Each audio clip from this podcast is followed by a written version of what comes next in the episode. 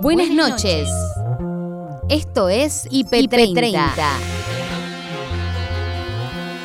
En 30 minutos te voy a mostrar lo mejor de la programación del día.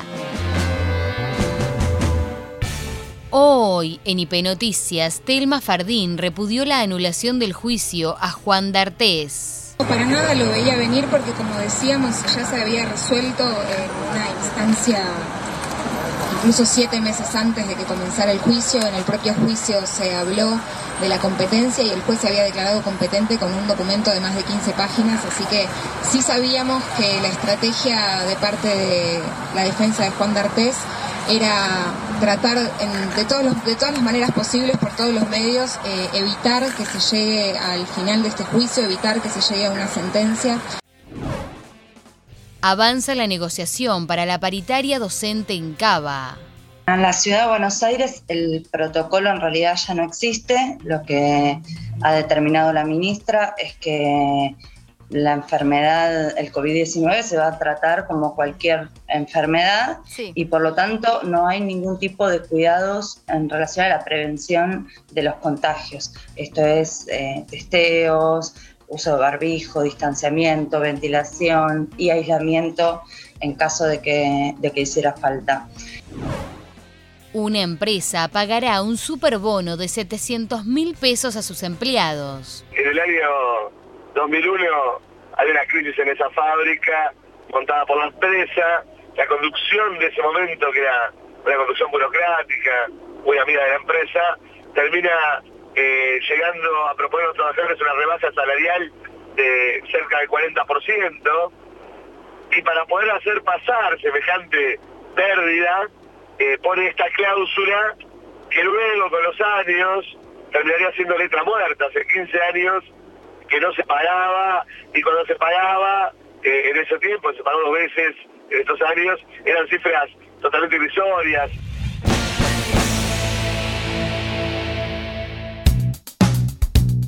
Lo destacado de la jornada en IP Central con Noelia Barral Grijera y Gabriel Sued terminó hace un ratito nada más la reunión de la plana mayor de Juntos por el Cambio allí en Olivos y la decisión tiene muchísimo impacto político porque definieron en Juntos por el Cambio eh, garantizar o facilitar en el Congreso de la Nación la aprobación del acuerdo con el Fondo Monetario Internacional para evitar el default esta sola decisión, este solo mensaje alivia al gobierno que ya no queda preso de su propia interna, de la propia interna del Frente de Todos, ya no depende de los votos eh, eh, del oficialismo para poder avanzar en el Congreso. Sí, habrá alguna condicionalidad, como vamos a escuchar a continuación, pero digamos que el mensaje de fondo es que no van a oponerse al acuerdo, lo escuchamos.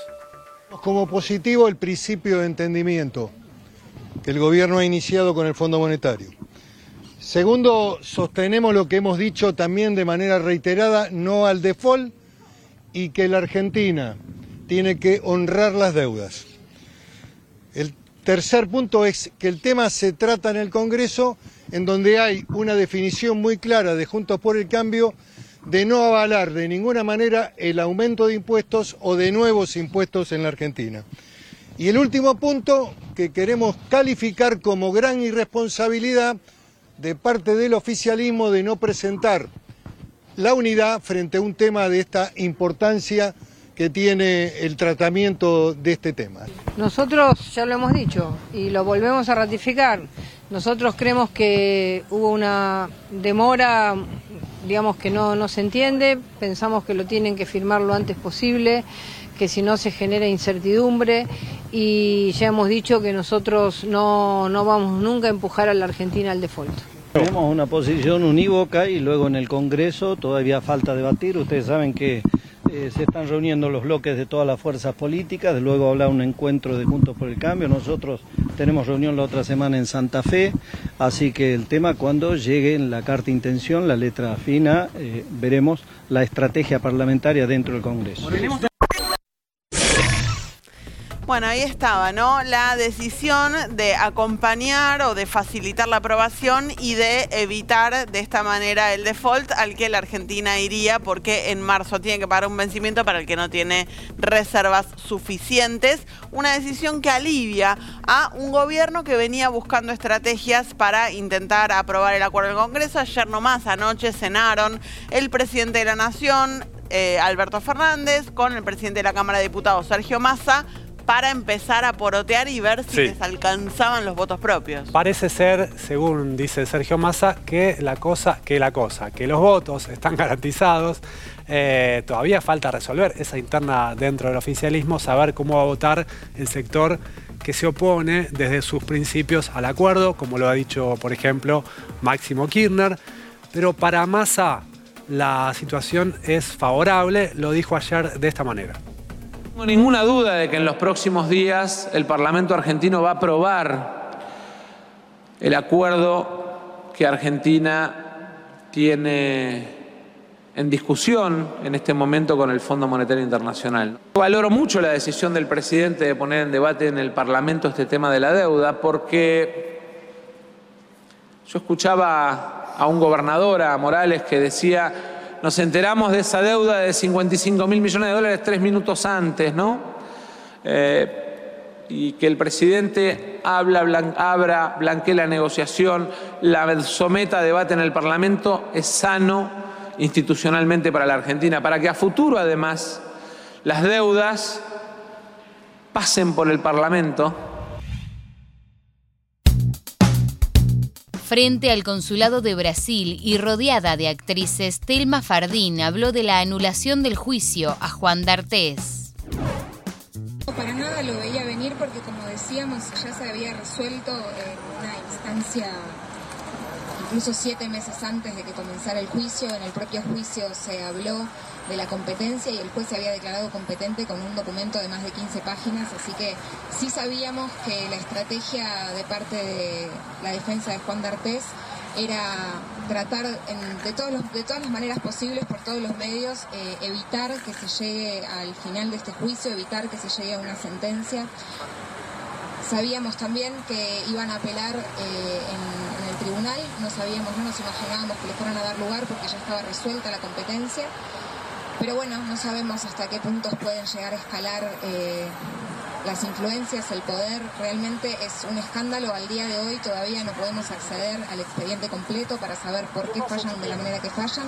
Y por supuesto apelaremos en la Corte Suprema porque todo el proceso que ya se dio, si yo tuviera que volver a declarar, sería profundamente revictimizante. Cuando hablamos de revictimización, fue muy revictimizante la declaración, fue muy virulenta la defensa con- conmigo, fui yo la sentada en el banquillo de los acusados por el sigilo, el cual respeté en todo este tiempo y seguiré respetando, no dijimos nada de cómo fue puertas adentro, pero fue sí muy fuerte, muy, muy difícil, muy dura esa declaración, entonces pensar en volver a foja cero sería realmente no solamente un escándalo, sino un escándalo a nivel internacional, porque realmente se involucran acá tres países, se usó la cooperación internacional y evidentemente habíamos llegado a, a por...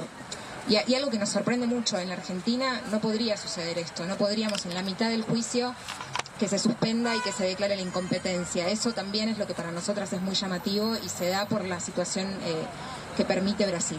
Telma, ¿evalúan ir a la Corte Interamericana de Derechos Humanos si esto se sigue demorando? Si se sigue demorando, sí, yo creo que, que ahora tenemos muchas instancias previas, entonces eh, vamos a agotar todas las instancias previas porque confiamos, siempre confié en el sistema de justicia, siempre hasta acá había tenido una respuesta, esperamos que así siga siendo.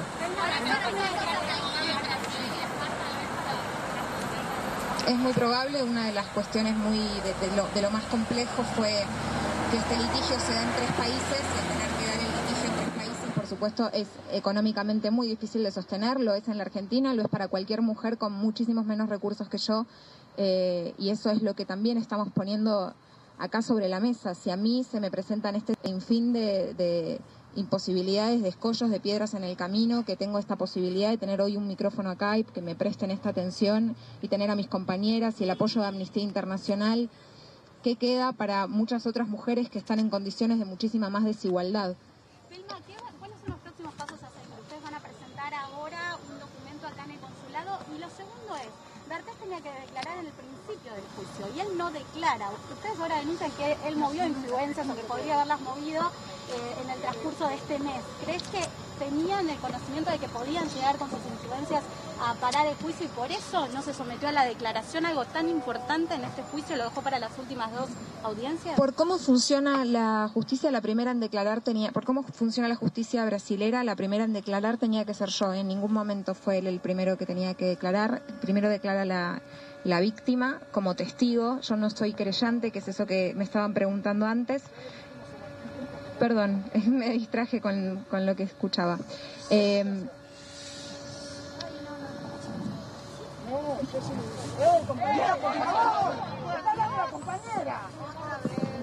Perfecto, tranquilos. Eh, en ningún momento él, se él tenía que ser el primero en declarar. La primera en declarar era yo, que soy la víctima, después todos los testigos. Eso es lo escandaloso. Llegamos a una cantidad de testigos que ya declararon. Es un juego con, el, con mi tiempo, con el tiempo de la víctima, con el tiempo de los testigos, con el tiempo del propio juez que se declaró competente, un juez federal. Eh, y él declaraba en la, en la audiencia que estaba pautada para el 18 de marzo, la audiencia final, sí nos llama la atención que esta apelación, este habeas corpus que presentaron, sea justo antes y se le dé lugar justo antes de que lleguemos al final y a escuchar finalmente su palabra dentro de la justicia. Hasta acá, a mí fue a la, fue a la única que se le hicieron pericias. Él tiene una sola pericia de parte, esta pericia circuló por los medios, por las redes. Es una pericia de parte, significa que es una pericia paga por él. Previo al inicio de clases, ya se están acordando las paritarias y protocolos que se llevarán a cabo en los colegios de la ciudad de Buenos Aires. Mariana Escayola, secretaria general de ADEMIS, aseguró que están exigiendo un programa de cuidados para docentes y alumnos. En la ciudad de Buenos Aires el protocolo en realidad ya no existe. Lo que ha determinado la ministra es que la enfermedad, el COVID-19 se va a tratar como cualquier enfermedad Sí. y por lo tanto no hay ningún tipo de cuidados en relación a la prevención de los contagios. Esto es eh, testeos, uso de barbijo, distanciamiento, ventilación y aislamiento en caso de que, de que hiciera falta. Eh, nosotros estamos reclamando todo esto, digamos, un programa de cuidado y, y exigimos eh, justamente la posibilidad de cuidarnos ante la posibilidad de contagios, no solo por los docentes, sino también por los estudiantes, porque la pandemia todavía existe y porque estamos ante una enfermedad que no sabemos qué secuelas puede dejar a largo plazo, si bien a- con la vacunación no, no llevaría formas graves, ¿no? Eh, así que estamos exigiendo, por un lado, protocolos Entendemos que por parte del Consejo Federal de Educación, y lo hemos escuchado para siglos últimos días, van bastante en línea con lo que ha propuesto la ministra Cuña. Por lo tanto, este reclamo no solamente es al gobierno de la ciudad puntualmente, que ya lo ha anunciado, sino que si a nivel nacional fuéramos en el mismo sentido, también vamos a estar exigiendo lo mismo, que es vacunación, eh, testeos, seguimiento de los casos y la posibilidad de que se cuiden tanto las familias como los estudiantes. Esto en cuanto a los protocolos, ¿no? Exactamente, Mariana. ¿Y crees que esto pueda llevar a una medida de fuerza en caso de que no se cambien estas medidas? Porque da la sensación, eh, independientemente, digo, no, claramente de, este reclamo, como bien marcaba, si bien está la utilización de- del barbijo, eh, pero para los chicos de cuarto grado en adelante, eh, ¿piensan quizás en alguna medida más fuerte en caso de que esto no se modifique? Mira, son varias cuestiones las que determinarán el inicio o no de las clases. Nosotros, eh, además de las condiciones sanitarias para el inicio, estamos eh, en, en un reclamo salarial, la necesidad de una recomposición del salario. Ayer tuvimos mesa en la ciudad de Buenos Aires donde no hubo una oferta justamente esperando los números de ciudad, de nación y de provincia de Buenos Aires. A nivel nacional tenemos básicos que van de entre 32 mil pesos a 48 mil, 50 mil. Eh, entendemos que tiene que haber una recomposición Claro. del salario docente. No alcanza solamente con ganar la inflación. Con esos salarios estamos muy, pero muy por debajo de la línea de pobreza y consideramos que los docentes tenemos que cobrar un salario igual a la canasta familiar, lo que necesita cualquier trabajador, familia trabajadora hoy para vivir, ¿no? Así que ese es otro de los puntos y eso es lo que discutiremos. Estos días en las escuelas tenemos asamblea el miércoles 16 y ahí se decidirán medidas de fuerza. El otro punto es el problema de infraestructura, insisto, en la ciudad de Buenos Aires, pero a nivel nacional. Necesitamos, por lo tanto, inversión, una inversión acorde al estado de las escuelas, a los protocolos necesarios y al salario docente para poder hablar de, de un inicio de clases. Una empresa pagará un superbono de 700 mil pesos a sus empleados. Alejandro Crespo, secretario general del Sindicato Único de Trabajadores del Neumático Argentino, en imagen positiva. En el año 2001 hay una crisis en esa fábrica montada por la empresa. La conducción de ese momento, que era una conducción burocrática, muy amiga de la empresa, termina llegando a proponer a los trabajadores una rebaja salarial de cerca del 40%, y para poder hacer pasar semejante pérdida, eh, pone esta cláusula que luego con los años terminaría siendo letra muerta, hace 15 años que no se pagaba, y cuando se pagaba, eh, en ese tiempo, se pagó dos veces en estos años, eran cifras totalmente irrisorias, 7 mil pesos, cifras que no tenían peso. Eh, ahora, con la nueva conducción en todo el gremio, donde participan todos los trabajadores, y a poco tiempo de haber recuperado esa última seccional, la última fábrica que faltaba para, para la conducción clasista del neumático era Bristol, ahora habiéndola recuperado, fuimos a discutir muchísimos eh, puntos que estaban sin pagar, bonos mensuales, bonos que eran eh, sectoriales, se recategorizó sectores, y se trató de quemar una sensación de mucho enojo de la gente. Nos votó arriba del 73% de los trabajadores, parte por, obviamente, por la confianza de la conducción, pero parte por el enojo con la empresa y con la conducción anterior sindical. Esto generó una clima de mucha tensión, tuvimos muchas reuniones del Ministerio para ver si esto terminaba en un conflicto o en un cambio de política de la empresa. Terminó anunciando algunas mejoras y dentro de ellas ah, eh, eh, aparece de los últimos dos años y el control sobre el de este año, que aún eh, no está presentado, donde anunciamos la necesidad de tenerlo, anunció la empresa que esta vez sí había dado positivo y pasa a hacer un adelanto este viernes de 365 mil pesos que estiman que es la mitad. Por supuesto, estaremos controlando claramente el balance apenas lo tengamos. Claro, se va a pagar en dos partes, por eso hablas de 365, Alejandro. El bono total superaría los 700 mil pesos, 730 mil más o menos se calcula. ¿Cómo se toma, o mejor dicho, cómo se llega finalmente y felizmente? Entendemos que es lo más justo, pero la justicia no es lo común en el mundo y mucho menos en el mundo del trabajo. ¿Cómo se alcanza esta decisión de que el mismo bono sea igualitario para todos los trabajadores, del primero al último, si es que hubiera primeros y últimos entre los trabajadores? No, está claro que, a ver, primero y fundamental, el bono que afecta, eh, como toda mejora a, los trabajadores, eh, que necesariamente lo que requieren son que todos los meses tengan un dinero eh, para vivir de manera digna y que hay que trabajar en eso. Pero cuando aparece un bono, el impacto más importante es sobre el trabajador que menos cobra, el más necesitado. Claro, este realmente es el que más necesita el ingreso y por supuesto que estamos trabajando fuertemente en Bristol y en todo el gremio para que eh, se igualen a los trabajadores, para que se achaten esas distancias y todos los compañeros terminen teniendo un sueldo que realmente pueda amortiguar la difícil situación de eh, este país. ¿Cuál, es el, ¿Cuál es el básico mundo neumático, Alejandro? ¿Cómo? ¿Cuál es el básico, el mundo neumático? Tiene la particularidad de, de, haber dejado varios anexos, o sea, varias formas de trabajo por fábrica que implican rotaciones, sistemas de trabajo de mañana, tarde, noche. Entonces, el, el esquema de, pago es diferente, pero luego de, varias paritarias que hemos tenido en esta nueva conducción, las últimas dos, las digo rápidamente, pero la 2020-2021 fue de 55,2%, y la que tenemos actualmente, que va ocho meses, hay 50% de aumento eh, en este mes octavo, que es febrero, y tenemos revisión el mes que viene.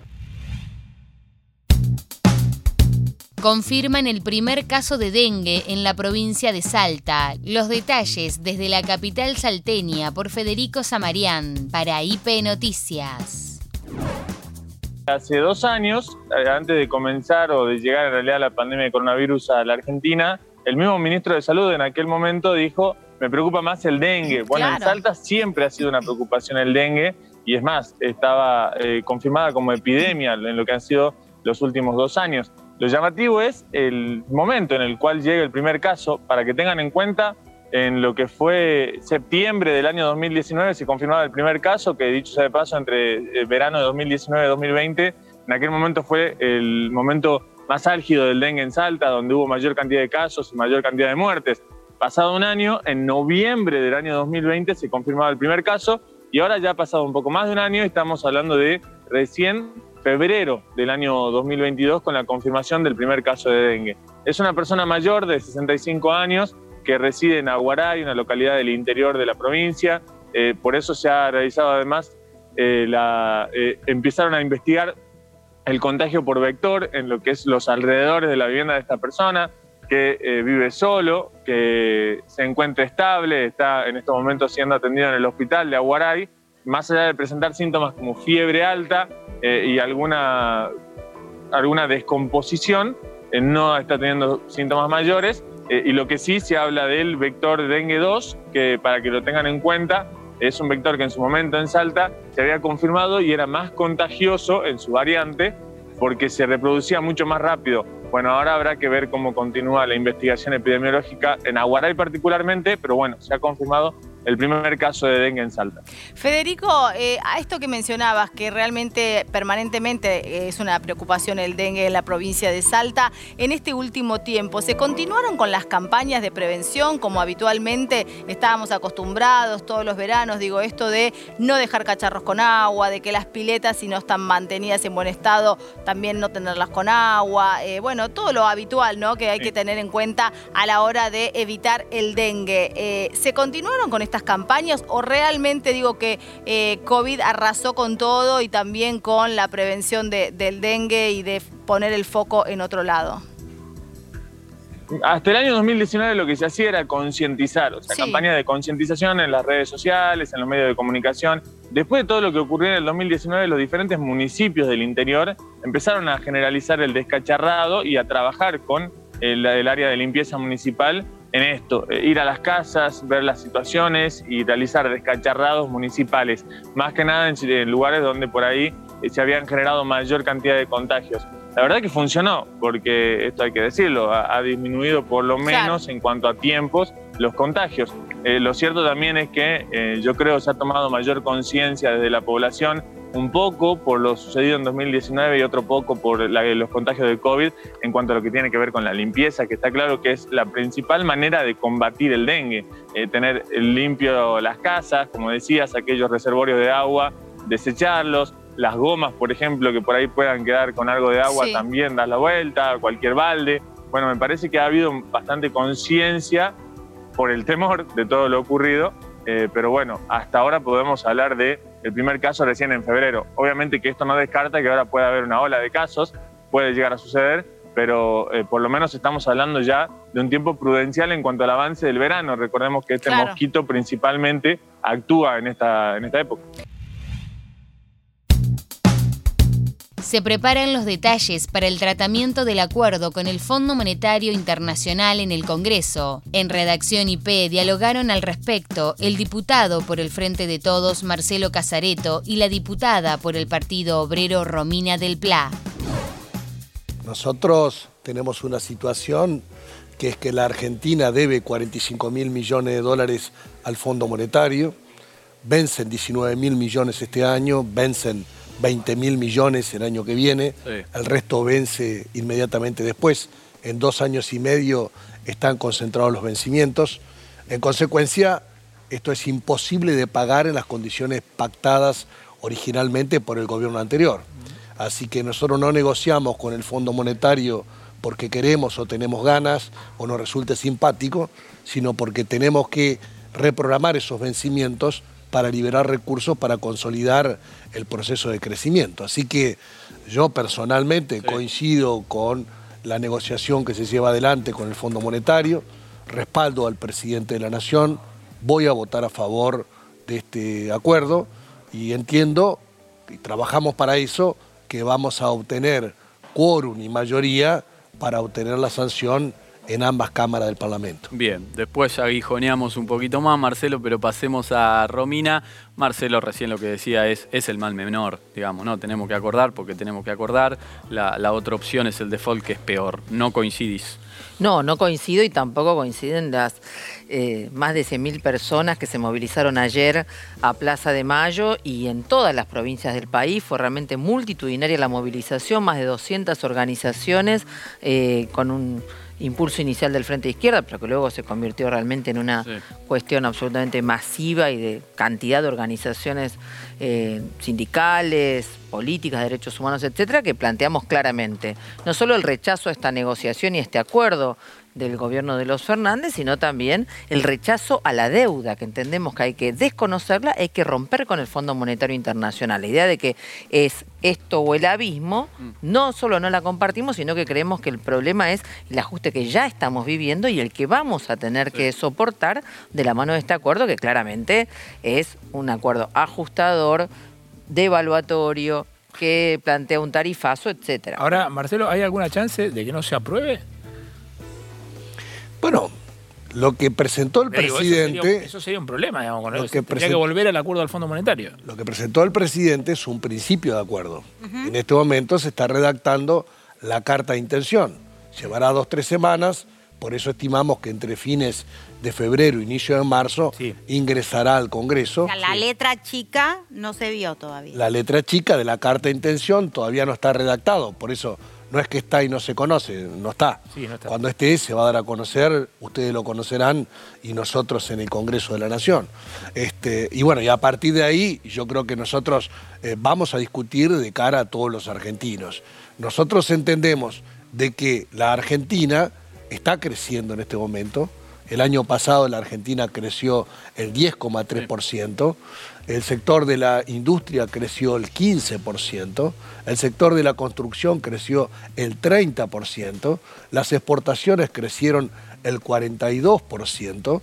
Nuestro objetivo es que esto se consolide en, el crecimiento en este año que estamos, en los años siguientes, y que esto sea con inclusión social. Nos preocupa de que los beneficios del crecimiento lleguen a trabajadores, lleguen a jubilados y por eso seguramente vamos a coincidir con Romina si necesita un rol del Estado presente para garantizar estas cuestiones. Por ahí vamos a discutir eh, cuáles son los instrumentos.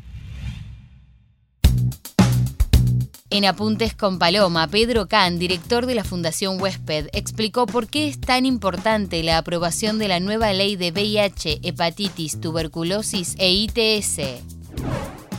En primer lugar, partamos de la base que tenemos una ley que fue pionera en nuestro país, la Ley, la ley Nacional de SIDA, pero como vos bien decís, eh, nos retrotrae a la década del 90. Han pasado cosas y en el medio hay una cantidad de circunstancias que hay que modificar.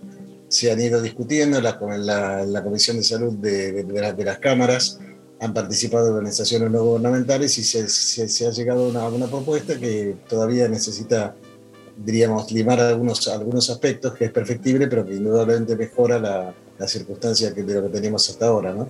En términos de, básicamente, de garantizar derechos para las personas que viven con el virus, donde además hay que distinguir, porque no es lo mismo VIH, que es una enfermedad crónica, tratable, pero que por el momento no tiene cura, de lo que es tuberculosis o hepatitis C, por ejemplo. La, la, tuberculosis es una enfermedad que se, se, se cura en, en, la gran mayoría de los casos con seis meses de, de tratamiento. Eh, la hepatitis C es una enfermedad que se puede curar con 8 o 12 semanas de tratamiento. La hepatitis B es una enfermedad crónica que tiene tratamiento pero no tiene curación, o sea que requiere realmente un, análisis diferenciado y eso es parte de lo que se va a discutir cuando el, digamos, el proyecto llegue a recinto y este, esperamos que, no pierda estado parlamentario, claro. Pero afortunadamente mucho cambió de los 90 para acá en el tratamiento del VIH, ¿no? En esa época eh, era casi una sentencia de muerte. Era un fin que estaba, podía ser más largo, más corto, se podía llegar mejor o peor, pero era un fin que llegaba y ahora vos bien lo decís, una enfermedad crónica, pero perfectamente compatible con la vida y, además hace poco descubrimos que ya si en el examen no lo detectás, tampoco se lo puedes transmitir a otras personas. ¿Todos estos avances están reflejados en nuestra nueva legislación? Bueno, de alguna manera sí, este, habría que ver caso por caso, artículo por artículo, pero básicamente creo que eh, hay dos conceptos de lo que vos dijiste que yo quisiera subrayar. Primero que esta era una enfermedad uniformemente mortal hasta 1996, a donde efectivamente había gente que podía evolucionar muy rápidamente y perder la vida en, poco tiempo y gente que por ahí podía estar 5, 8 o, hasta 10 años, pero que el, final era, era inevitable. Hoy es una enfermedad crónica como la diabetes o como la hipertensión.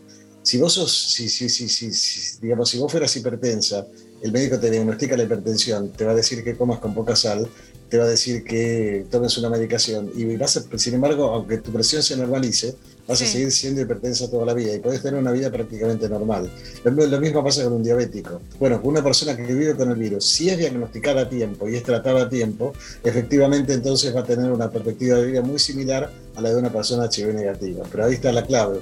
El, gran talón de Aquiles que tenemos en la lucha contra el SIDA en todo el mundo y parcialmente todavía en, eh, en nuestro país es el diagnóstico tardío. Cuanto más tarde se diagnostican, menores son las chances para poder efectivamente lograr una adecuada recuperación del, sistema inmunológico. Y hasta acá llegamos por hoy. Acordate que podés ver las notas completas en nuestro sitio www.ip.digital y en nuestro canal de YouTube búscanos como IP Noticias y suscríbete. Esto fue IP30. Hasta la próxima. Buenas noches.